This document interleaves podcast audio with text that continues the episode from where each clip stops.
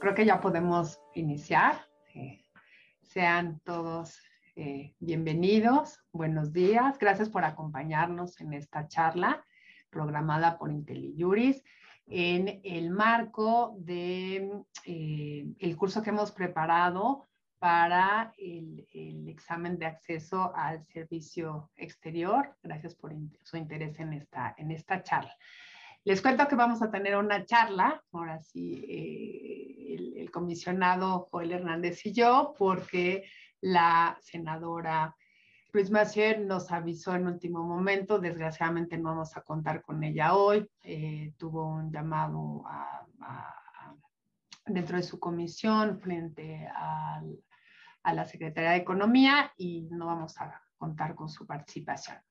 Pero bueno, eh, que, que, más que tener aquí, estar acompañada con el comisionado Joel Hernández, que es un experto tanto en la teoría como en la práctica en el tema del servicio exterior y lo que es todo es la política exterior del Estado mexicano. El comisionado Hernández está en su segundo mandato en la Comisión Interamericana de Derechos Humanos, fue reelecto por la Asamblea General para un segundo periodo, es licenciado por, en Derecho por la Universidad Nacional Autónoma de México, ha sido representante de México en diferentes frente a organismos internacionales, consultor jurídico, ha sido, es miembro del Servicio Exterior, cónsul adscrito en Nueva York, representante alterno ante organismos internacionales en Viena y bueno, ¿qué más les puedo decir? Con una amplia carrera eh, diplomática y es un gusto y un honor que haya aceptado eh, Joel estar este, este, en este evento con, con nosotros. Entonces, lo que pensamos hacer es pues generar una plática, un diálogo entre nosotros sobre el tema del servicio exterior, sus características, sus mitos, sus realidades y también cómo se construye la política exterior de un Estado, en este caso el Estado mexicano, desde eh, lo que es el Ejecutivo con la participación de, de, del Senado. Entonces, bueno, Joel, eh, sin más, eh, podríamos empezar con, con, estos temas, ¿no? O sea, ¿qué es el servicio exterior? ¿Qué es la importancia de los actos diplomáticos de un Estado? te damos eh, la voz. Si quieres, empezamos a hablar de estos temas generales y ya luego puntualizamos. Sí, con mucho gusto. Le agradezco mucho a la profesora Gabriela Rodríguez esta invitación a tener esta charla de cara al próximo concurso de ingreso al Servicio Exterior Mexicano. Y es una, una buena noticia para todos los estudiantes y los estudiosos de las relaciones internacionales que la Secretaría de Relaciones Exteriores haya abierto una convocatoria de ingreso a la rama diplomático-consular y a la rama técnico-administrativa. Como sabemos, el Servicio Exterior Mexicano es el más antiguo servicio civil de carrera. Se establece casi inmediatamente después de que México eh, eh, consuma la independencia y durante muchos años eh, fue el único servicio eh, civil de carrera. Poco a poco la institucionalización democrática de nuestro país ha avanzado en el establecimiento de otros servicios civiles de carrera. Pero sin lugar a dudas, el SEM es el más, el más antiguo. Y ha evolucionado a lo largo de, lo, de los años, se ha tenido que adaptar a diversas circunstancias, a las del momento que le toca vivir, con un, un único propósito. Servicio Exterior Mexicano es el cuerpo de funcionarias y funcionarios que representan al, al, Estado mexicano en el exterior, que representan los intereses del Estado mexicano, pero también de sus nacionales. No solamente es representar los intereses nacionales, algo muy importante es velar por el interés de aquellas personas que viven en México, de nacionalidad mexicana, que viven fuera de nuestro país. En los últimos 30 años, México se ha convertido en un país de, de migrantes. Eh, hoy, alrededor de 8 o 10 millones de personas de origen, eh, nacidas en México, viven solamente en Estados Unidos. Y eso ha significado que el 50% de la plantilla de funcionarios de, carrera eh, del Servicio Exterior Mexicano se encuentren adscritos a uno de los 50 consulados en Estados Unidos. Esto para abrir boca, eh, profesora, y poder tener aquí una, una conversación tratando de, de, que podamos tocar aquellos temas de interés para la gente que eh, está planeando tomar el examen de ingreso. Muchas gracias, eh, comisionado. Joel, una pregunta, o sea, en tu caso, eh, ¿qué es lo que te llamó la atención o que te llevó a tomar la decisión de ingresar al servicio exterior? Creo que al final la experiencia personal ilustra mucho, ¿no? Sobre lo que significó para ti, por qué te pareció un buen lugar para desarrollarte profesional. ¿Qué fue lo atractivo, lo que viste atractivo del servicio? Gracias por la pregunta, me vas a poner un poco nostálgico. Eh, ingresé al servicio exterior hace 30 años, 1992, y el motivo que me llevó a tomar el examen es que aspiraba a poder desarrollarme en el área de Derecho Internacional Público. Mi formación anterior al ingreso al servicio exterior era de Derecho Internacional Público y, y observé que el Derecho Internacional Público es un instrumento, una herramienta fundamental en la política exterior. Y era entonces en la Secretaría de Relaciones Exteriores, en el Servicio Exterior, donde podría hacer esa contribución. No olvidemos algo muy importante y es que la política exterior de México se ha caracterizado a lo largo de los años en estar fuertemente arraigada en los principios de derecho internacional. Pero lo cierto es que pasó un buen número de años hasta que pude hacer, eh, estar en, una, en la oficina jurídica por excelencia de la Cancillería, la, consultoría eh, jurídica. Ingresé en el 92, mi primer eh, adscripción fue en el Consulado de México en Nueva York, una experiencia única y fascinante.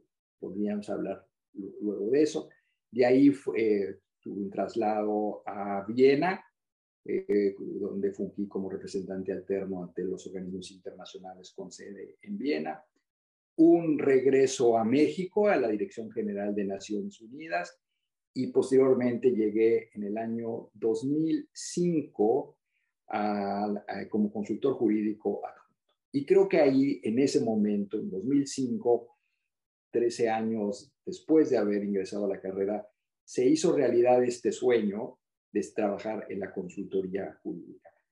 el, el, sueño se hizo eh, realidad en dos, en dos veces, no solamente en estar en la oficina, sino además en tener como jefe a un espléndido jurista, el embajador Juan Manuel Gómez Robledo, el consultor jurídico eh, en el momento quien me invitó a ser su, adjunto y tengo que decir que fue una de las épocas em, em, más satisfactorias que tuve en la carrera trabajando al lado del embajador Gómez Robledo y de, quien, de cual eh, aprendí mucho.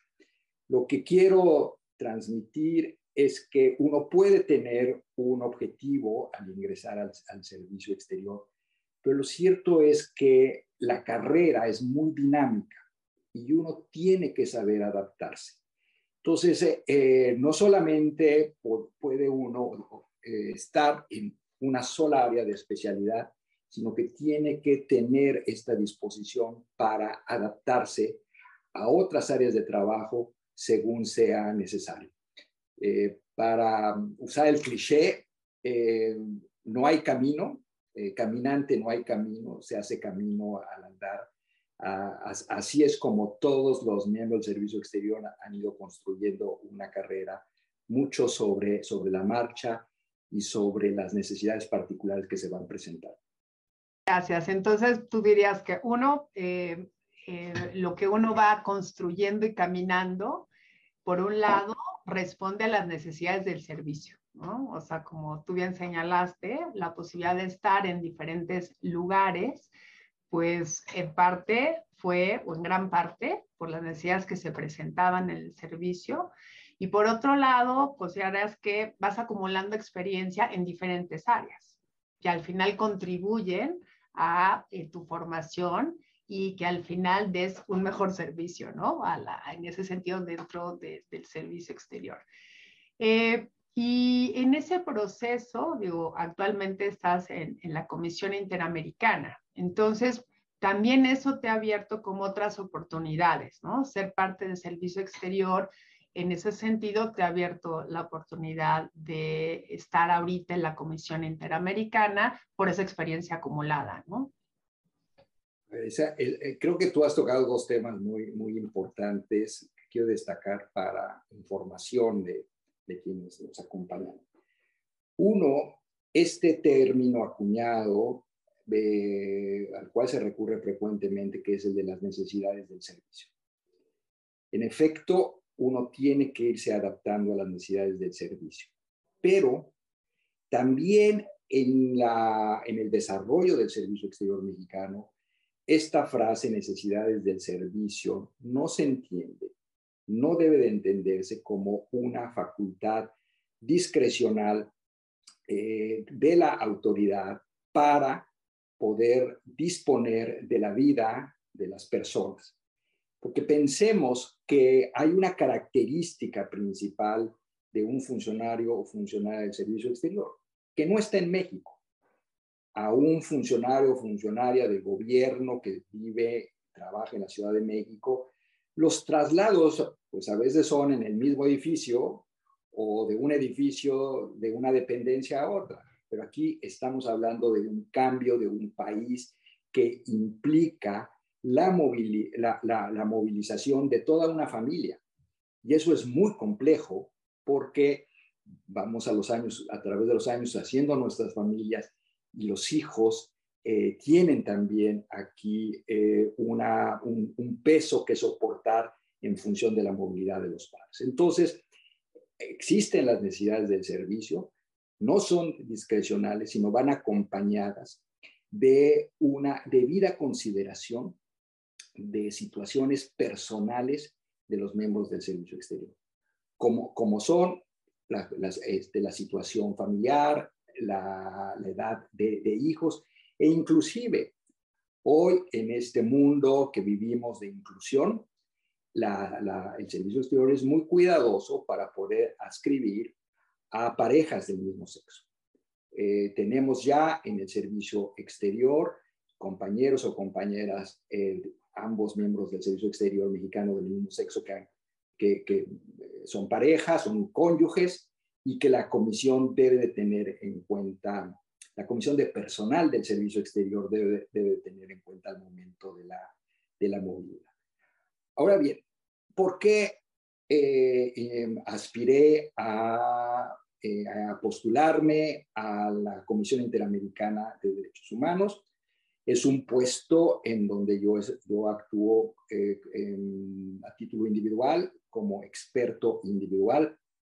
No eh, recibo instrucciones del gobierno mexicano. Una de las características es la imparcialidad en el puesto. Eh, y para eso tuve que separarme del servicio, del servicio exterior, eh, para mantener esa, esa imparcialidad y esa neutralidad. Pero la decisión obviamente está muy vinculada con la, con la carrera. Em, y para mí lo importante era que en un momento de mi carrera en una, eh, era importante llevar a cabo eh, una, una revisión de mis propios planes personales, una necesidad de refrescar, una necesidad de abrirme otros espacios, pero también dejar el espacio que ocupaba para las nuevas, las nuevas generaciones y así llevar a cabo una eh, em, renovación generacional. Pensemos simplemente que hoy la ley del servicio exterior prevé una jubilación a los 70 años. El promedio de ingreso al servicio exterior es de 30 años. No hay límite de edad, pero el promedio son 30 años. Si las personas han hecho su plan de vida, el plan de carrera en el servicio exterior hasta los 70 años, son 40 años de servicio es realmente un reto para las personas en lo individual, pero para la institución mantener a alguien de altamente motivado, con productividad y con rendimiento por 40 años. Y ahí es donde yo creo que uno tiene que hacer evaluaciones personales de manera muy frecuente para saber qué es lo que está haciendo. Y si lo que está haciendo está bien y si uno sigue siendo productivo. Y si no, en dónde puede encontrar otro espacio. Fue por eso que tomé yo la, decisión, eh, lo solicité al entonces subsecretario Miguel Ruiz Cabañas que me postulasen para la Comisión Interamericana, en donde yo eh, creo que puedo aportar mi experiencia eh, diplomática, sobre todo porque fungí como representante permanente de México ante la OEA del 2011 al 2013, entonces tengo una percepción del trabajo de la, eh, de la Comisión como representante de México y que ahora he complementado con otra visión de la Comisión como miembro de la, este, de, la, de la comisión en donde, repito, lo que busco aportar es eh, mi experiencia diplomática y mi conocimiento del derecho internacional. Gracias, Coel. Pues yo creo que todo lo que comentas es muy interesante. Recuerdo inclusive en relación con lo que decías de, bueno, el costo que tiene para las familias, las parejas, que uno lo estén moviendo, que tiene que ser algo que tiene que ser tomado en cuenta. La última reforma que se hizo a la ley del servicio exterior refleja un poco esto, ¿no? O sea, hubo muchos cambios en temas de jubilación, en temas de género, de movilidad, donde se atiende y se ve más a las personas, ¿no? La importancia de efectivamente que estén contentas, que, estén, que sean productivas, que se vean apoyadas en el ejercicio del servicio porque al final son las personas que realizan, ¿no? O sea, cuando hablamos del servicio exterior, pues son los funcionarios que están adscritos a una función especial, quienes realizan el servicio y buscamos que sea de, la mejor manera.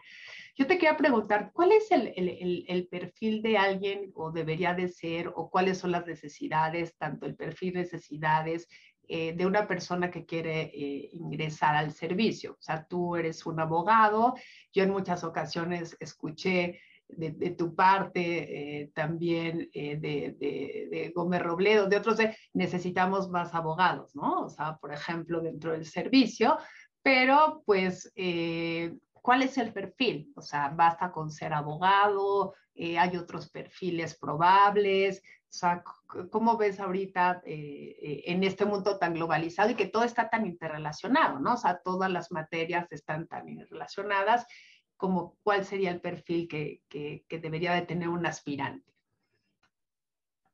Gracias, gracias por esa pregunta. Y las y los abogados siempre vamos a pensar que necesitamos más abogados porque estamos convencidos de que esa es la, la, vocación del, del, servicio exterior.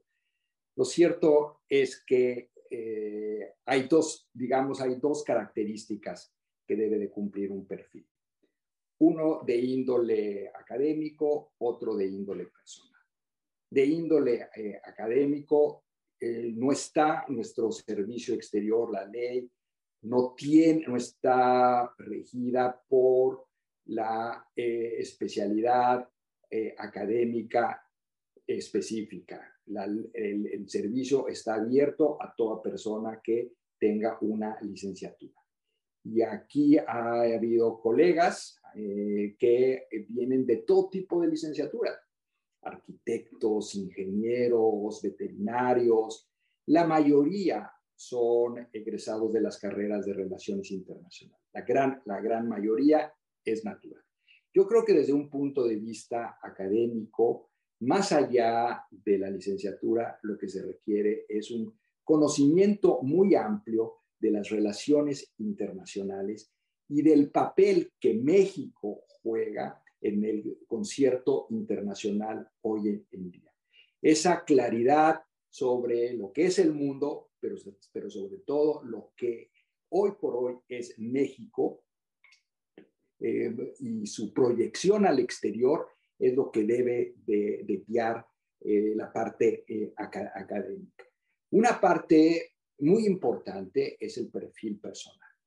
Y aquí la primera característica debe de ser una, eh, un perfil de una persona que pueda eh, ajustarse rápidamente a los cambios. La carrera está llamada a la movilidad, a veces muy frecuente, frecuentemente, que aunque hoy el mundo globalizado nos hace que los países se parezcan mucho uno al otro, sobre todo en términos de, satisfactores, pero cada cambio en sí mismo, cada mudanza, eh, representa un reto de adaptación. Las personas tienen que tener una gran facilidad de adaptarse. Segundo y muy, muy importante, deben de tener una auténtica vocación de servicio público. Es una carrera eh, que se debe eh, a las personas, a las y los mexicanos, eh, y que es para servir a las y los mexicanos. Esto se hace de distintos frentes, desde el aspecto consular, o bien en una embajada o misión diplomática, o bien una misión ante organismo internacional. Pero en todo momento, lo que un miembro del servicio exterior debe tener en la mente es cómo su trabajo va a beneficiar eh, a los, eh, a los con, este, connacionales.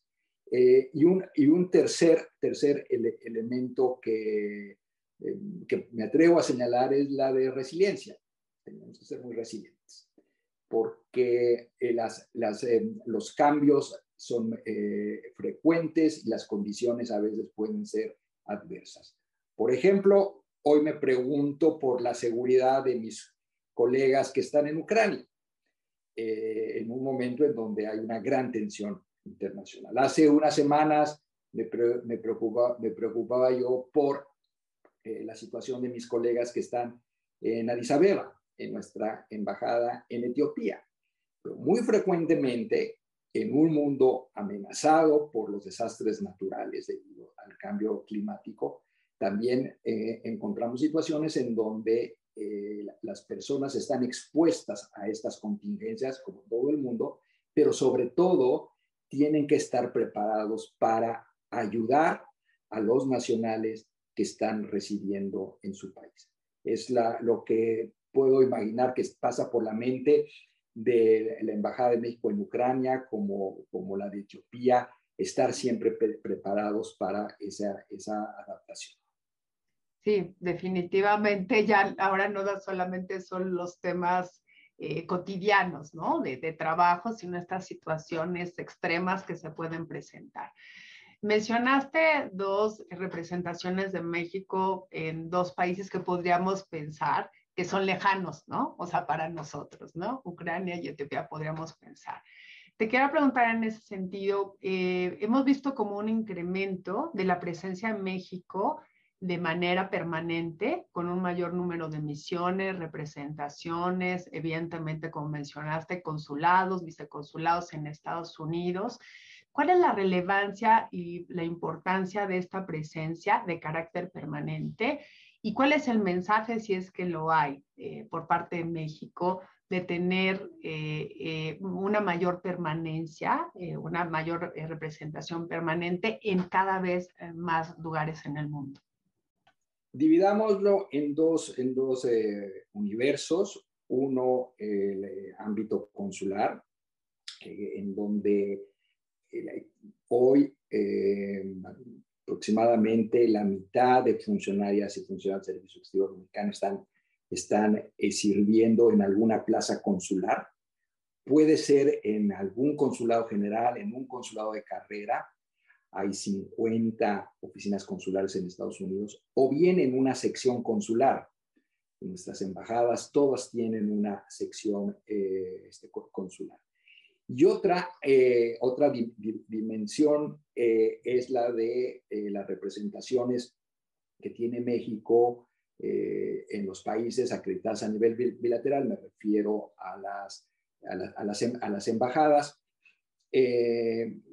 se me escapan los números, deben ser alrededor de 70, y, eh, y que responden a los eh, objetivos de política exterior eh, que, que, México em, ha trazado a lo largo de los años. Es de manera natural, por ejemplo, que haya una representación mexicana en toda América Latina. ¿Por qué? Porque es, es nuestra pertenencia principal. Pero lo mismo en, razón de la proyección de México en el, en exterior. hay una fuerte presencia de México en, en, Norteamérica, una fuerte presencia en Europa y una fuerte presencia en Asia-Pacífico. Esto se explica por los intereses de, del, país y de los nacionales, el flujo de comercio y de, inversiones, el, el, intercambio comercial y cultural que existe en esas regiones.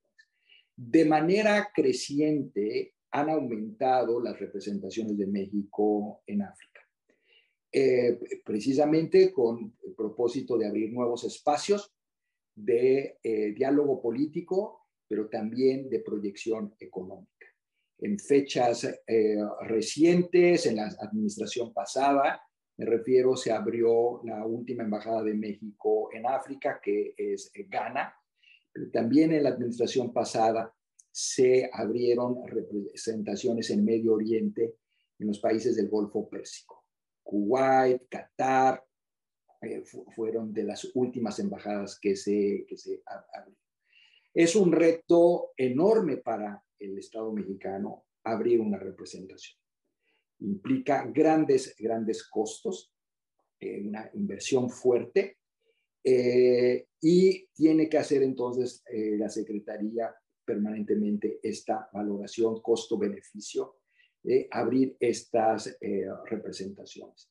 Eh, yo, creo que un ejercicio importante que se debe de hacer de una manera bien informada y objetiva es una evaluación permanente de dónde México tiene una embajada eh, para mantenerla o inclusive si es necesario para cerrarla, si cambiaron las prioridades y dónde están los otros espacios en donde debe de abrirse una nueva representación.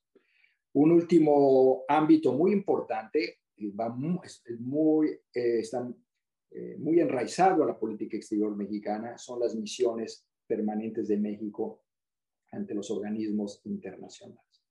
Que, eh, que em, las hay ante, los, ante todos los organismos internacionales, a veces con misiones permanentes acreditadas ante un solo organismo internacional, es el caso de la misión de México ante la ONU o la misión de México ante la OEA, o también ante una multiplicidad de organismos, como es el caso de la misión de México en Ginebra o la misión de México en Viena, pero también las hay, lo que llamamos representaciones duales, en donde además de ser una embajada, tiene que realizar eh, este, funciones también de índole multilateral.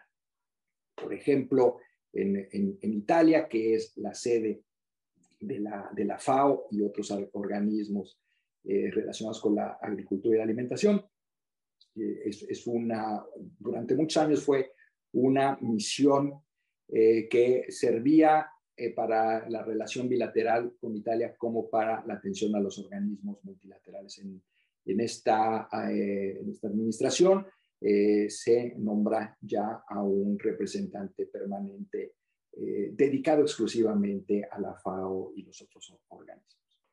Sí, efectivamente, como mencionas, esto tiene que ver con una decisión de, política exterior, ¿no? O sea, dónde quieres expandir tus relaciones, con quiénes, y la apuesta de México, que creo que siempre ha sido a pertenecer a esas instituciones y la apuesta al derecho internacional. Entonces, estar presente de manera permanente para llevar a la mesa los temas que importan en la política exterior, ¿no? Eh, al Consejo de Seguridad, a estos organismos especializados. Y creo que cada vez como hay más temas globalizados, pues es muy importante tener una presencia constante en, estos espacios de discusión. Eh, otra eh, pregunta yo creo que está siempre en el aire es eh, si cuando hablamos de política exterior, hablamos de una política exterior que es llevada a través de sus misiones y representaciones, es una política exterior del Estado o del gobierno, ¿no? O sea, como que siempre que hay un cambio eh, de gobierno, hay, algunos ajustes, los temas de interés cambian. Entonces, eh, cómo se relacionan, de, qué estamos hablando cuando hablamos de política exterior del Estado mexicano. Esa, esa es una pregunta recurrente, si lo que el país requiere es una política de Estado o lo que se tiene es una política de gobierno.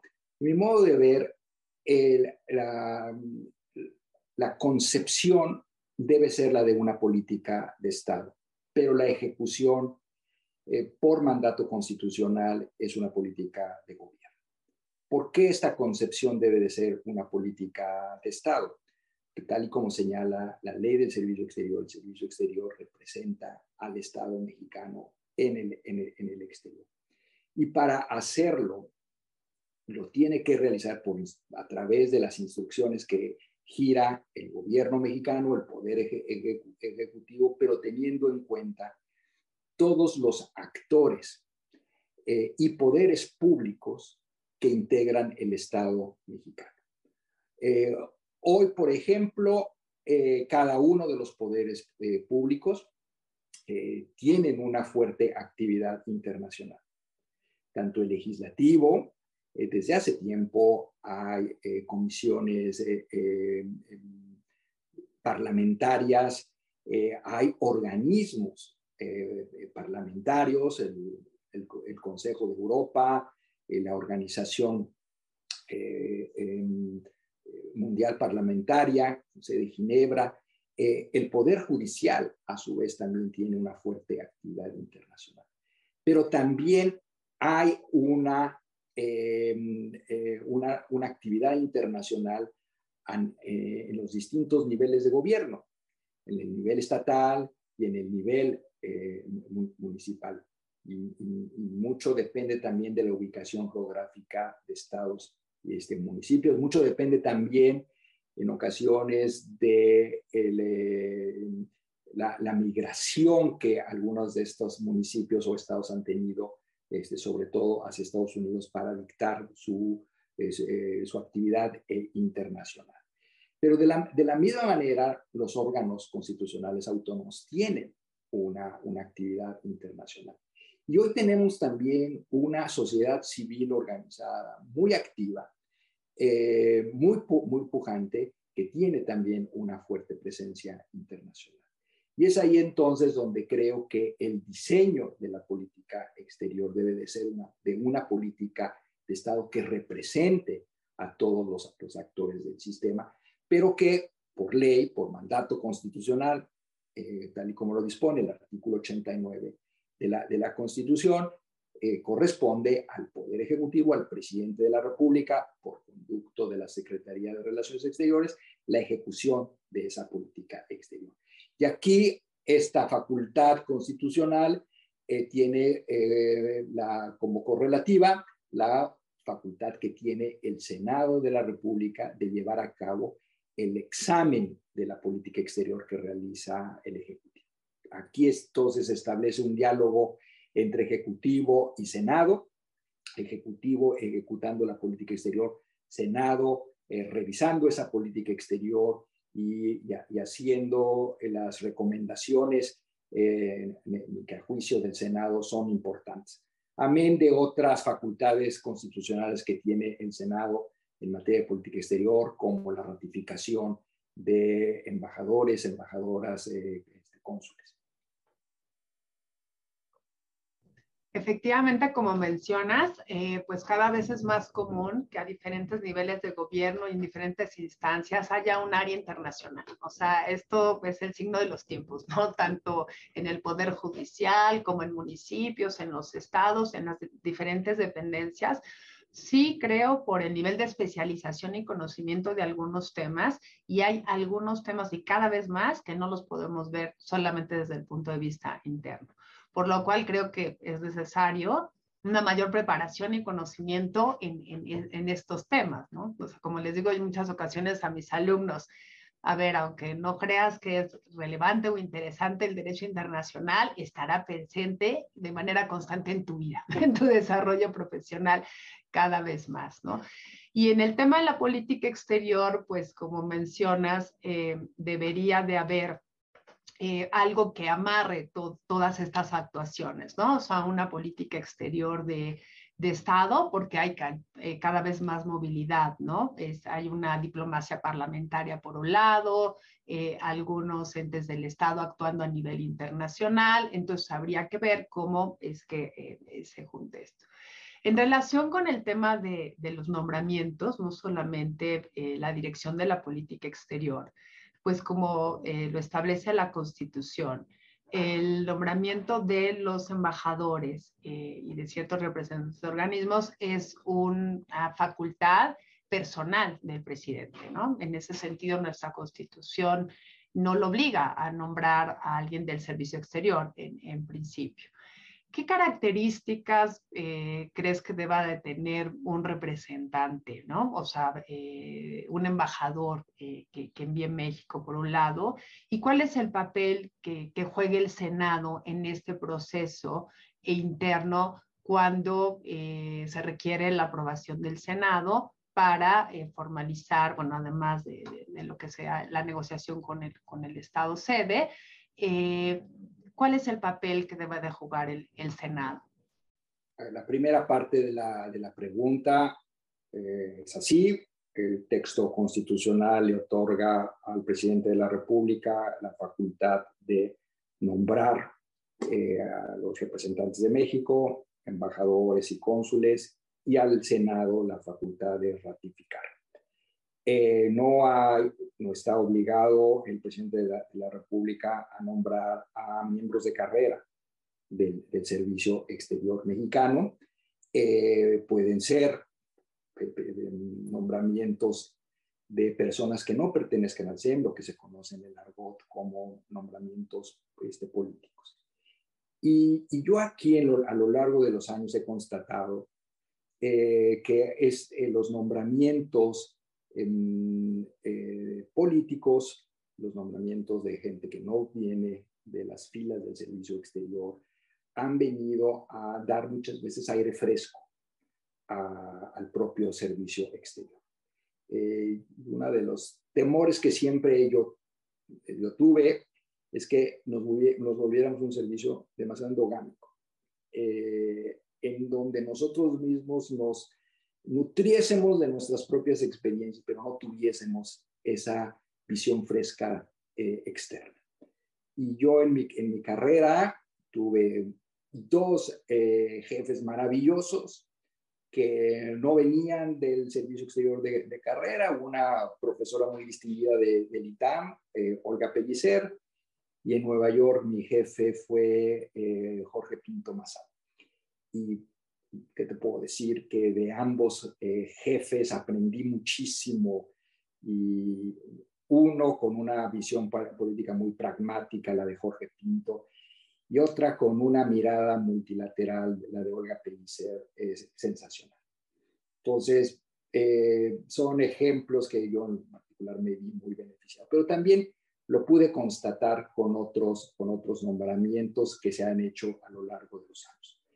Eh, yo creo que aquí no hay un perfil específico eh, que, pueda yo decir que eh, cuadra con el perfecto nombramiento.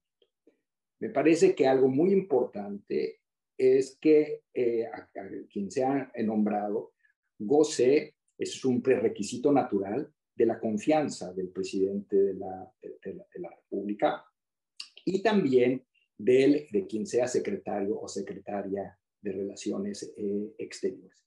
Pero sí me parece también muy, muy importante que quien sea nombrado tenga un pleno conocimiento de las fortalezas y debilidades del Servicio Exterior Mexicano. Porque el mayor número de funcionarias y funcionarios que van a acompañar a esa persona vendrán de la, de la carrera. Y la carrera tiene sus particularidades. Eh, entonces hay que entender muy bien eh, la, naturaleza de los integrantes del servicio exterior para poder trabajar bien. Pero también hay que tener una claridad de cuáles son las eh, potencialidades y, las, y las debilidades de tipo administrativo que tiene la Secretaría de Relaciones Exteriores hay siempre un, cuando hablo de debilidades me refiero a debilidades de tipo financiero. Siempre hay presiones financieras no hay presupuesto que alcance. Esto, esto sí histórico y así seguirá, seguirá eh, siendo. Eh, es un servicio exterior muy austero, eh, con grandes este, limitaciones. Entonces es muy importante que quien sea designado conozca muy bien cuáles son estas capacidades administrativas y, estas carencias administrativas que tiene la Secretaría de Relaciones Exteriores. Para que en, resumen sea una persona que sume su experiencia, eh, su eh, trayectoria profesional, la que le, permitió ser seleccionado por el presidente de la República para el puesto, que sume entonces a, esta, a este capital humano que existe en la Secretaría de Relaciones Exteriores. Efectivamente, y yo creo que ahí el, papel que juega el Senado es valorar estas características y ponerlas en, juego, ¿no? O sea, para ver si efectivamente es la persona idónea por esas características, idónea también para el país al cual va a ser eh, designado y como tú bien mencionas, al final, eh, siendo la cabeza del órgano, pues estará eh, sustentado por una serie de funcionarios que en muchas ocasiones ya están en, esa adscripción mucho tiempo antes que ella, conocen cuáles son eh, los aspectos puntuales, específicos que existen en la relación bilateral y que tenga esa capacidad de sumar, efectivamente, ¿no? O sea, esa apertura y esa, esa capacidad de sumar e inclusive la ley permite esa posibilidad de ingresar al servicio no desde abajo, ¿no? Sino alguien que tiene experiencia con la posibilidad que pueda acceder eh, al servicio eh, en, un momento dado. Em, yo creo que eh, nos has dado un panorama muy interesante y muy amplio del tema de la política exterior, lo que significa el servicio, lo que uno puede esperar ingresando al servicio y lo que el servicio puede esperar de las personas, esta vocación eh, de servicio cada vez mayor y el conocimiento de, diferentes áreas y capacidad de adaptación. Ahora, eh, Joel, si alguien ingresa al servicio, eh, ¿qué, qué, le ofrece en términos de capacitación, además de la experiencia y la práctica que va a tener eh, donde se ha eh, asignado? ¿Qué procesos de capacitación ofrece el servicio exterior para estas para, para alguien que ingresa al servicio? en los últimos años ha habido un aumento de la oferta académica que brinda la, Secretaría, eh, que se la coordina, la realiza el Instituto Matías eh, Romero. Eh, no solamente concursos presenciales, sino que aún antes de la pandemia empezaron a desarrollarse muchos cursos en línea el Instituto Matías Romero tiene una asociación con UNITAR y con Diplo Foundation eh, que proporcionan todo tipo de cursos eh, en muchas materias, incluyendo cursos de idiomas, eh, sumado a cursos de negociación, cursos en, en, materia de em, consular, es una, una oferta muy grande la que ofrece el Matías Romero em, y que se ofrece para que las personas interesadas las tomen de manera voluntaria. No, no es un requisito de ley que las personas tomen un curso o, u otro. Sin embargo, hay una, em, digamos, hay una, una motivación en tomar este tipo de cursos porque primero capacitan a las personas, segundo, los preparan para los concursos de ascenso. No olvidemos que este servicio exterior, eh, el ascenso escalafonario se hace por concursos de oposición y entonces muchos de estos cursos están diseñados precisamente para preparar a, eh, las personas para sus exámenes de eh, ascenso. Y adicionalmente, cuando se hace una evaluación del expediente en cada proceso de ascenso, eh, se otorga puntuación a los, a los cursos que van tomando.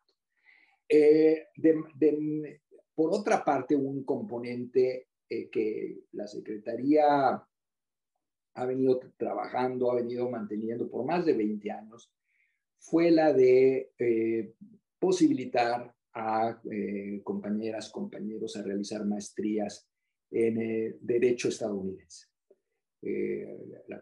La, la, Secretaría tiene acuerdos celebrados con la Universidad de Houston y con la Universidad de, Arizona, que nos permitió enviar a dos personas anualmente a, una capacitación en derecho estadounidense y que en realidad dio grandes beneficios al servicio exterior porque capacitó a muchos de los, de los colegas que hoy sobre todo trabajan en, en, áreas consulares eh, y que eh, tienen conocimiento del derecho, del derecho estadounidense para hacer mejor su, su trabajo.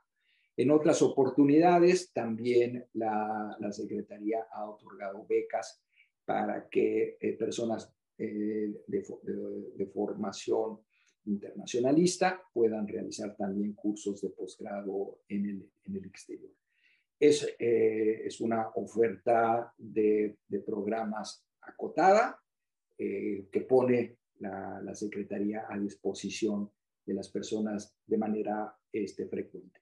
Pero también es muy importante tener presente que la ley del servicio exterior permite a sus miembros eh, tomar eh, ciertas licencias para separarse temporalmente del servicio y poder hacer entonces estudios de posgrado. Em, no entro al detalle, no quiero aburrirlos de las tres tipos de figuras de separación que existen, que muchos, muchos colegas buscan su propia eh, formación de posgrado por su cuenta eh, y que la, la, Secretaría les permite esta separación temporal para que lleven a cabo esta, eh, esta formación y luego son reincorporados al servicio exterior. En relación con esto que mencionas de la posibilidad de separación del servicio de manera temporal, Recuerdo eh, una vez una discusión sobre la ley y la posibilidad de desarrollo real por parte de las mujeres. Te, lo comento porque tiene que ver con esto de, la separación. Al final, bueno, eh, un poco eh, las mujeres si deciden ser madres, este, cuestiones en muchas ocasiones, el proyecto personal puede entrar en conflicto con el, con el proyecto profesional. Entonces, quería preguntarte eh, qué le ofrece en ese sentido el servicio exterior a, las mujeres que pues pueden decidir esto, ¿no? O sea, eh, y las labores de cuidado, ser madre, y bueno, eh, lo, cual ha sido muy claro en el tema de la pandemia, ¿no? O sea, cómo esto ha impactado en la vida de las mujeres. Entonces, ¿qué, qué, qué, qué, le ofrece en ese sentido a una mujer el servicio exterior, ¿no? Estas consideraciones.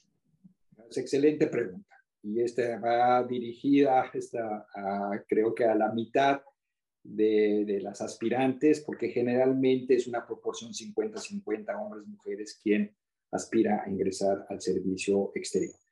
Y aquí eh, tengo que decir que eh, la, Secretaría ha hecho un esfuerzo por eh, crear una política de género que apoye a las mujeres en su formación.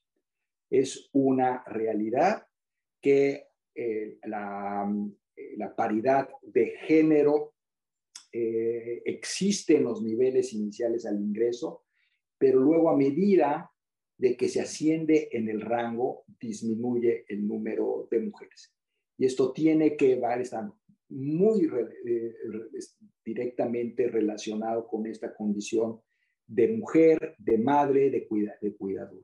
Y es ahí en donde la Secretaría eh, debe de hacer eh, más para apoyar a las, a las mujeres. Hay una, eh, una buena noticia en esto. esta administración adoptó una política exterior feminista que está precisamente encaminada a apoyar el desarrollo de las compañeras este, mujeres. Y esto a su vez es compartido por el Poder Legislativo en una reforma a la ley que está en camino, en donde existen disposiciones que van, que, que, que, permean a lo largo de toda la carrera en las distintas etapas y que tienen el propósito de eh, apoyar a las mujeres en su, en su carrera.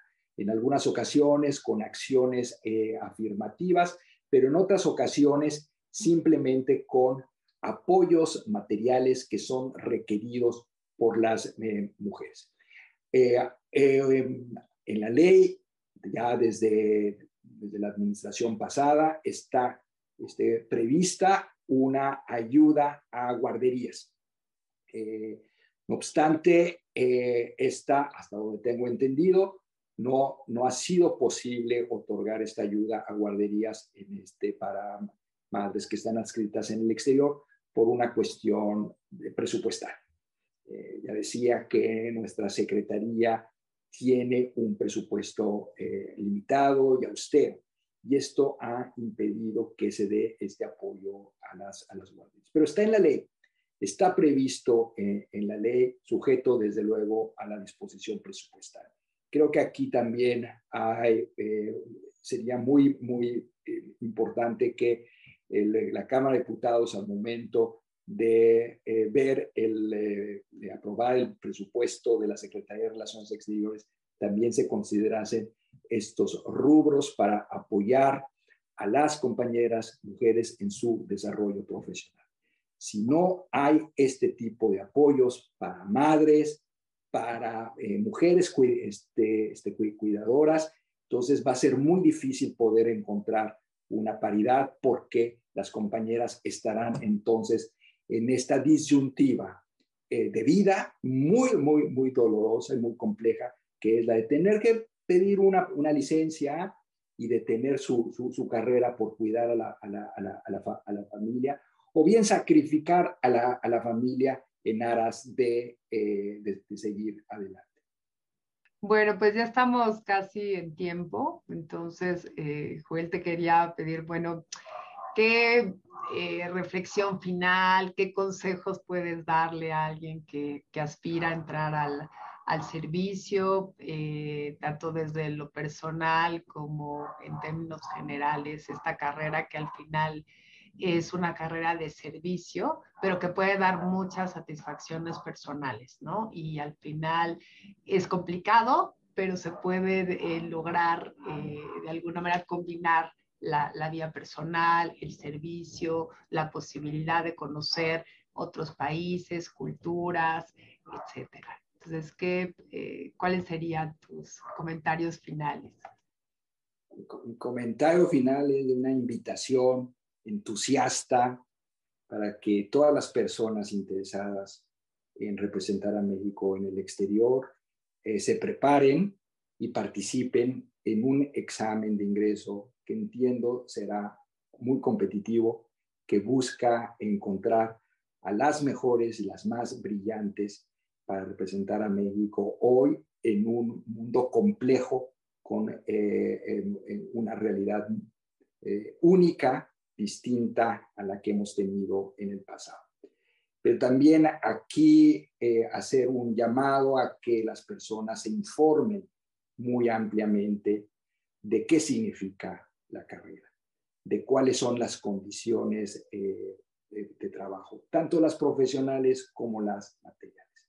Hay que empezar por desmitificar que se trata de un servicio eh, glamoroso, que las y los diplomáticos se la pasan en cócteles. Sí, hay cócteles y a veces muchos cócteles. Y eso cansa, porque estos no son solamente fiestas eh, diplomáticas, sino son continuación de las reuniones eh, de, trabajo. Eh, las condiciones de, vida, de trabajo, son acordes al país al que pertenecemos y sobre todo los tiempos que estamos viviendo. De siempre ha sido un servicio exterior austero, eh, en, donde las personas tienen ingresos limitados, sobre todo al inicio de la carrera. No es un secreto poder compartir con ustedes que a veces eh, las personas viven al día y que tienen que, que, esperar al aguinaldo para pagar deudas. Eh, y que eh, hoy los costos de vida aumentan vertiginosamente en el mundo, hay una inflación rampante en el mundo y, y nuestros, nuestros salarios, los salarios de los compañeros de servicio exterior están eh, marcados por, por ley y no tienen ese ajuste inflacionario. Y por lo tanto, las personas viven en la justa mediana. Y eso hay que tenerlo muy consciente porque aquí la realidad es distinta de cada una de las personas. Hay que hacer entonces un análisis de cuáles son las necesidades que tenemos este, y hacer una investigación para saber si la Secretaría eh, nos puede eh, eh, satisfacer estas necesidades familiares.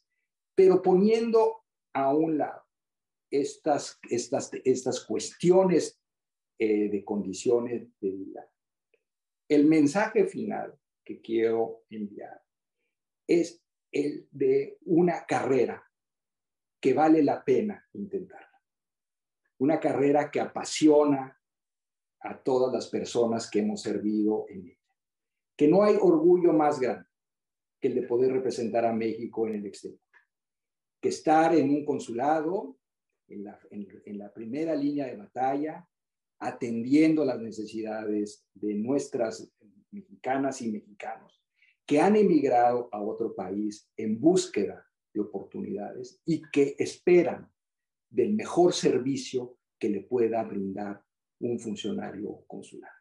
Pero al mismo tiempo, el gran orgullo que significa participar en un organismo multilateral, en un foro como Naciones Unidas, como la, la, OEA, y tener enfrente de, de, de, de, nosotros el nombre de México y pedir la palabra en nombre de México. Y cuando uno toma la palabra en nombre de México, pensar que uno está hablando por este gran país al que pertenece.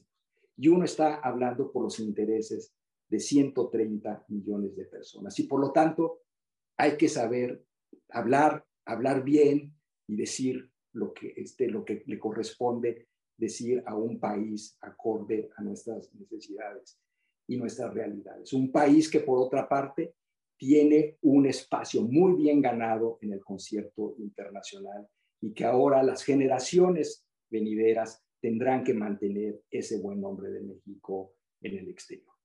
En más de 25 años de servicio activo que tuve en el servicio exterior, no hubo un solo momento que me hubiese arrepentido. Hubo momentos difíciles, hubo trabajo pesado, como en todos los trabajos, hubo momentos también de desesperación, hubo momentos en donde quise dejar la carrera, pero a final de cuentas estuve, estuve ahí sintiéndome enormemente beneficiado de esta oportunidad de servir a México. Bueno, eh, pues qué mejor que terminar con estas palabras por parte del comisionado, que qué gusto y qué orgullo que alguien como tú, con esa pasión y esa vocación, haya formado por tanto tiempo parte del servicio exterior y que actualmente estés en la Comisión Interamericana de Derechos Humanos. Te agradezco muchísimo tu participación, que nos hayas acompañado hoy. Esperemos que esta experiencia desde, desde lo personal, con un conocimiento tan amplio en diferentes lugares que, que, estuvo el comisionado eh, formando parte del servicio, pues les haya dado un panorama, yo creo que sí, muy amplio, de los mitos, realidades, eh, necesidades y al final el, orgullo de representar a México, como, como mencionó eh, Joel, esta vocación de, servicio y ver a México en el mundo. Les agradecemos mucho eh, su presencia, su participación con nosotros eh, esta mañana. Joel, de verdad, muchas gracias. Como siempre, un gusto participar y estar contigo en estos espacios pues que tengan todos un buen día, una buena tarde. Eh, y con esto concluimos. Muchas gracias. Gracias por la invitación. No, un gusto como siempre. Hasta luego. Chao.